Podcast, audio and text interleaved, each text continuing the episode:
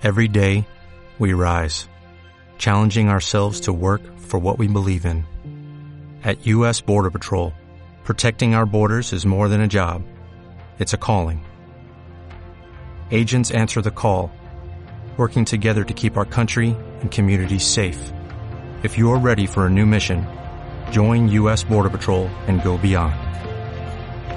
Learn more at cbp.gov/careers.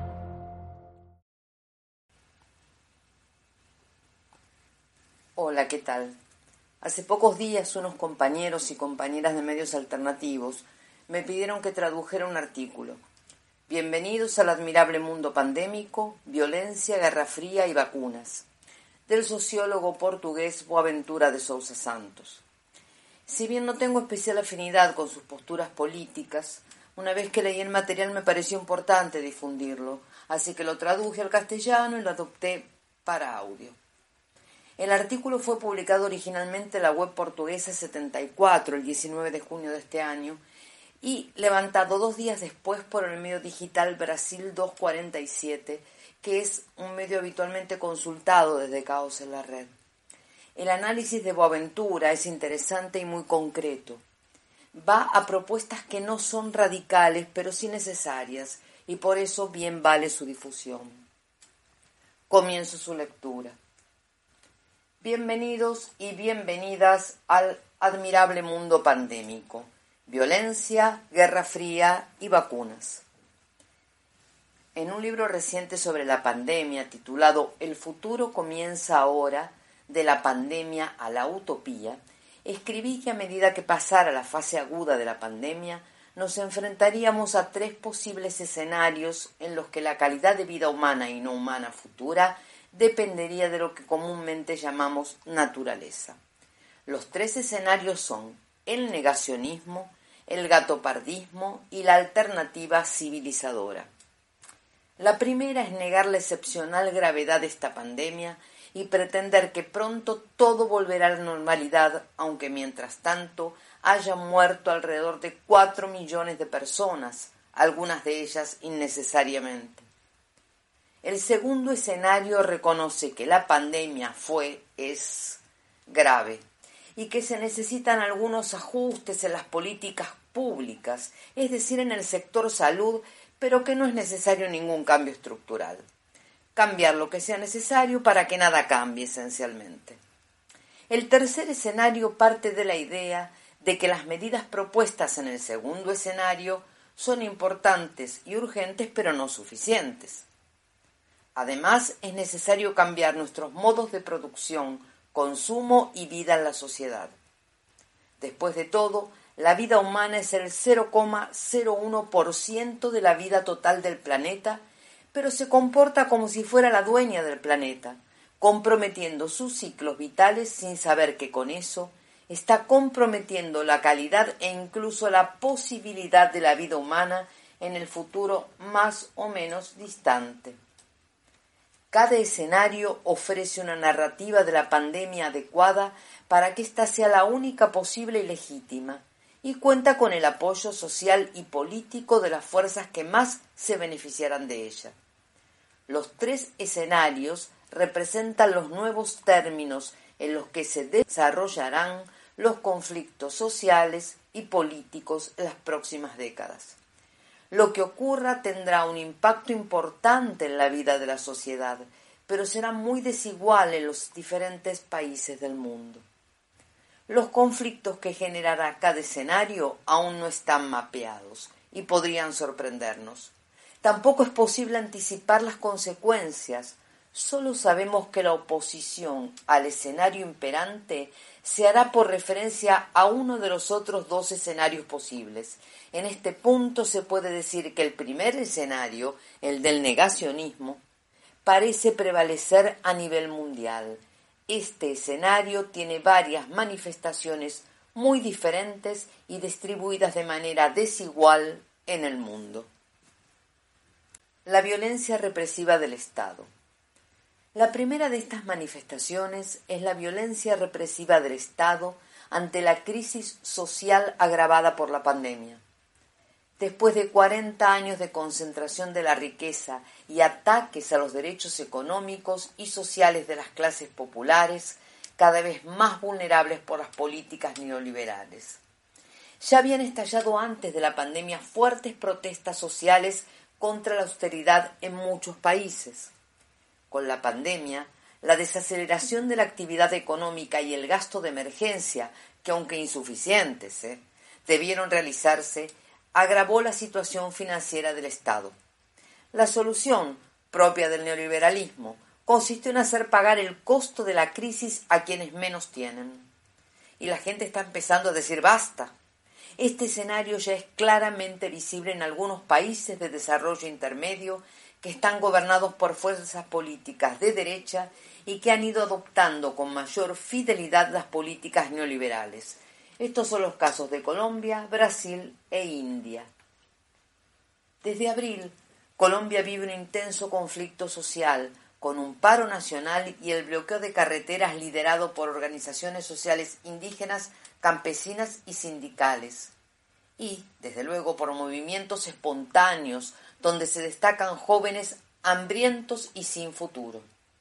La represión por parte del Estado ha sido violenta y desproporcionada, con más de 61 personas asesinadas por la policía o por sectores armados ilegales junto a la policía, 358 desaparecidos y 47 personas con heridas en los ojos. La ciudad de Cali, la más negra de Colombia, y las regiones indígenas y campesinas del Cauca han sido el epicentro. Un decreto presidencial del 28 de mayo, ciertamente inconstitucional, crea un verdadero estado de sitio que permite la asistencia militar en el uso de la fuerza y la violencia contra la población civil y las protestas pacíficas. Brasil. Brasil es hoy el laboratorio mundial del negacionismo. Con aproximadamente el 3% de la población mundial, representa el 13% de las muertes en el mundo. El rechazo militante de las medidas sanitarias y las de la reserva de las vacunas hizo que el virus se propagara sin control, llegando a las poblaciones más vulnerables, negros y pobres, como dicen en la jerga brasileña. Una operación de darwinismo social sino de una política genocida está en marcha, especialmente en el caso de la población indígena. Se han entregado más de 100 solicitudes de juicio político en el Congreso. Se han presentado varias denuncias por crímenes de lesa humanidad en tribunales internacionales, así como varias demandas para declarar la medida cautelar de incapacidad mental del presidente Bolsonaro. Mientras tanto, el país comenzó a despertar y manifestarse en las calles contra esta política de muerte. El 29 de mayo, alrededor de 500.000 personas se manifestaron en 213 ciudades del Brasil unidas por el lema Fuera Bolsonaro. India. India es el retrato más cruel del neoliberalismo. Como el mayor productor de vacunas del mundo, no ha logrado vacunar a su población y, por el contrario, la desprotege activamente. El gobierno aprovechó la crisis social para promulgar leyes agrarias neoliberales que harán aún más difíciles y precarias las condiciones de vida de los campesinos, que son la mayoría de la población. Se convirtió en un caso ejemplar de error de cálculo por parte de los gobernantes. Pensando que la pandemia dificultaría las protestas sociales contra estas leyes, el gobierno se sorprendió con una de las movilizaciones campesinas más grandes y duraderas de las últimas décadas. La nueva Guerra Fría.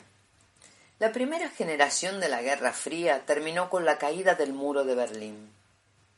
Pero como el capitalismo se alimenta de contradicciones que a menudo generan enemigos reales o imaginarios, guerra contra el comunismo, guerra contra las drogas, guerra contra el terrorismo, guerra contra la corrupción, no pasó mucho tiempo antes de que surgiera una nueva guerra fría, esta vez teniendo como principal enemigo a China, a la que se unió progresivamente la Rusia dessovietizada. Aunque siempre se disfraza con terminología idealista, como democracia versus dictadura, de lo que siempre se trata es de controlar o neutralizar a los competidores reales o potenciales. En esta nueva generación de Guerra Fría, La verdadera contradicción es entre el capitalismo de mercado, dominado por el capitalismo financiero y las multinacionales estadounidenses, y el capitalismo de Estado, dominado por China, un imperio en decadencia contra un imperio en ascenso. La pandemia trajo una nueva agresividad a la nueva Guerra Fría. Por un lado, China se afirmó como la fábrica mundial de productos de protección personal contra el virus y superó con creces a Estados Unidos en la protección de sus ciudadanos y ciudadanas. Por otro lado, los avances chinos en la cuarta revolución industrial, inteligencia artificial, suscitaron temores de que China se convierta en la primera economía del mundo antes de 2030, como se predijo inicialmente en los estudios de los servicios secretos estadounidenses. Ante ese temor, la administración estadounidense intensificó la presión sobre los aliados para detener el avance de China. Este proceso comenzó con el presidente Donald Trump y se intensificó enormemente con su sucesor Joe Biden. El origen del virus es la última arma de la Guerra Fría. Como en epidemias anteriores, siempre es importante conocer el origen del virus, aunque siempre es difícil dada la imposibilidad de identificar al paciente cero. Lo nuevo en este caso es la intensa politización del origen del virus, atribuyéndolo sin pruebas a China y convirtiendo su propagación en un accidente de laboratorio, sino en un acto de guerra biológica. La teoría de la conspiración del laboratorio de Wuhan fue propuesta en enero de 2020 por la extrema derecha estadounidense de Steve Bannon en asociación con un disidente chino para quien el virus había sido liberado deliberadamente por el Partido Comunista Chino. Esto es lo que Trump solía hablar sobre el virus chino. Tras la misión de la Organización Mundial de la Salud a China, esta teoría quedó desacreditada, reconociendo incluso la casi imposibilidad de conocer con precisión el origen del virus. Pero como en la Guerra Fría no se buscan medios para neutralizar al enemigo, la administración Biden volvió a la carga y presionó a sus aliados para promover la sospecha. Es muy posible que el periodo pandémico intermitente en el que posiblemente estamos entrando cree nuevas oportunidades para la politización de la pandemia en detrimento de los objetivos de la OMS, este es el caso de la geopolítica de las vacunas. Capitalismo vacunal o vacuna popular. Como sabemos, la existencia de vacunas es el único hecho nuevo para proteger la vida en tiempos de pandemia. Las vacunas contra el COVID-19 se crearon en un tiempo récord y no es de extrañar que, si bien ya se están produciendo en masa, aún existen muchas incógnitas sobre su efectividad y posibles efectos secundarios, y si la población inoculada sirve como un conejillo de indias. Sin embargo, se sabe que la protección eficaz contra el virus solo tendrá lugar cuando un porcentaje significativo de la población mundial esté vacunada y que la protección con las vacunas actuales será tanto más eficaz cuanto más rápido ocurra esto, ya que es la única forma de evitar que el virus continúe propagándose y desarrollar nuevas variantes para las que las vacunas no protegen. A pesar de todas las declaraciones y advertencias de la OMS al respecto, por ahora está claro que prevalece el escenario de la negación. En otras palabras, la gravedad de la pandemia no justifica ninguna medida excepcional para combatirla.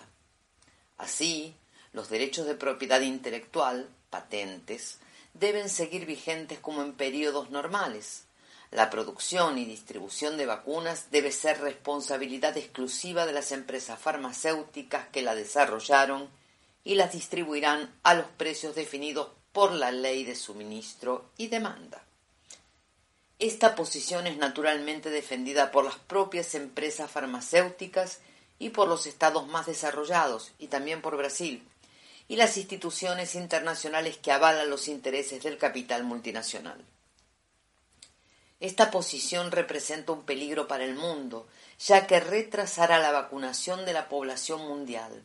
Además, hay algo moralmente detestable en esta posición cuando asistimos al resurgimiento de un verdadero apartheid vacunal entre la euforia de la vacunación de los países ricos, Israel con el 59% de la población totalmente vacunada, y la pesadilla de la vacunación de la gran mayoría de la población mundial. Los países menos adelantados solo recibieron el 0,3% de las vacunas disponibles a fines de mayo del 2021. En países como Brasil, India, Irán y Nepal, el virus continúa propagándose sin control, mientras que Canadá ha ordenado vacunas para 10 veces la población y el Reino Unido a 8 veces. Según Vaccine Alliance, los países ricos habrían comprado 1.500 millones de dosis en exceso. Igualmente desagradable es lo que el New York Times del 29 de mayo llama turismo de vacunas. Es un viaje a Miami para que se vacunen miembros de las élites económicas y políticas de América Latina y otras regiones del mundo. Estos viajes incluyen vacaciones, el intervalo entre dosis y cuestan miles de dólares y Miami no es el único paraíso de las vacunas en el mundo. Que estos viajes puedan ser vehículos para la propagación de nuevas variantes del virus no se les ocurre a quienes viajan ni a quienes las reciben. El capitalismo vacunal es el modo de acceso a la vacuna determinado exclusivamente por la solvencia monetaria, tanto la propia como la del Estado o institución que la adquiere para su distribución interna. Si prevalece este modo de distribución, es muy probable que entremos en un periodo de pandemia intermitente. En este caso, no se trata de la aparición de una nueva pandemia, sino del manejo prolongado de la pandemia actual. Por ejemplo, mantener patentes sobre la producción de vacunas retrasará peligrosamente la vacunación de la población mundial y hasta tal punto que la población vacunada eventualmente estará expuesta al virus. No es sorprendente que muchas voces se alcen contra el capitalismo de las vacunas y que muchos grupos se estén organizando para promover alternativas de distribución que sean éticamente más justas y materialmente más efectivas para enfrentar la pandemia. Las alternativas son diversas. Algunas corresponden al escenario del gatopardismo, haz cambios para que lo esencial no cambie. Este es el caso de la intensificación de las donaciones de vacunas o la promesa de las empresas farmacéuticas de incrementar la infraestructura de producción. Esta es la solución de COVAX, la iniciativa que tiene como objetivo crear un fondo global de vacunas para distribución mundial y que integra la OMS, la Gavi Vaccine Alliance y la CEPI, Coalition for Epidemic Preparedness Innovation. Su objetivo sería vacunar a toda la población en riesgo y a todo el personal sanitario para finales de 2021, una quinta parte de la población mundial. Sería un objetivo insuficiente, pero incluso eso se ve comprometido por el hecho de que alrededor de 30 países más ricos, a los que se unió Brasil, han abandonado COVAX. La única alternativa efectiva al capitalismo de las vacunas está informada por el escenario de la alternativa civilizadora, que asume el carácter excepcional de la actualidad y la necesidad de inventar nuevas soluciones que preparen a la población mundial para evitar otras pandemias y defenderse mejor de las que se presenten.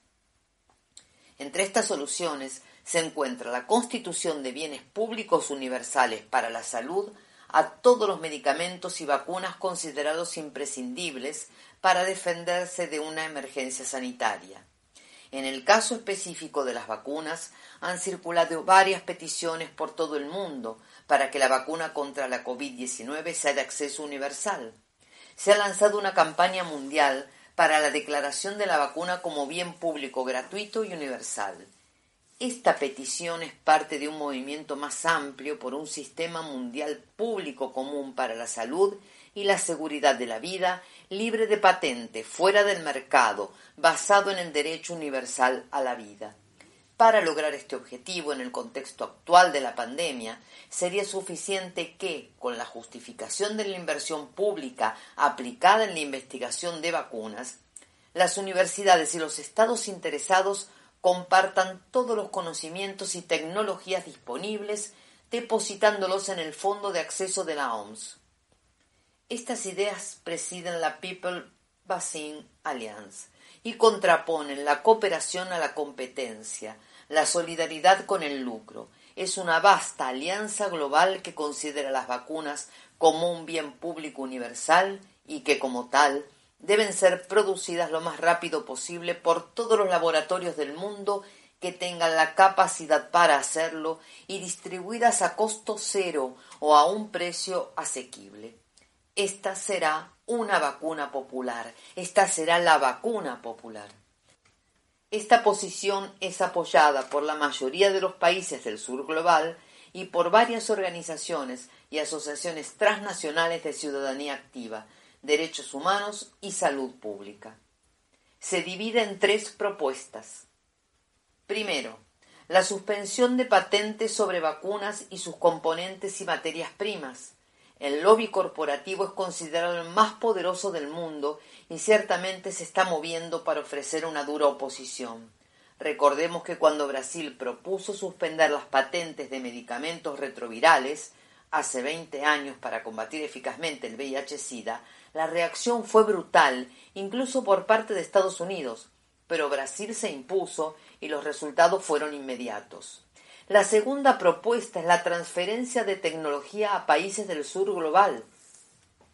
La disponibilidad para la producción es total y la posibilidad efectiva es mucho mayor de lo que uno puede imaginar. Cuando la OMS anunció la demanda de productores de ARN mensajero, ARNM, el nuevo tipo de vacuna, en los países del sur global, se inundó de propuestas. El presidente Paul Kagame de Ruanda hizo un llamamiento muy enérgico a este respecto en la última reunión de la OMS mostrando que la iniciativa COVAX sería insuficiente porque estaba limitada por los intereses de las multinacionales farmacéuticas. La tercera propuesta consiste en apoyo financiero para la producción en el sur global. La vacuna popular es la única alternativa capaz de minimizar los inmensos costos sociales que se proyectan para los próximos tiempos. Tiene lugar en un momento oportuno, Últimamente se ha hablado mucho de la justicia histórica en relación con el mundo que sufrió la injusticia histórica del colonialismo y se empobreció por el saqueo de sus riquezas y la dependencia económica a la que fue sometida después de la independencia política. Aquí radica una oportunidad histórica para hacer justicia histórica. Fin del texto.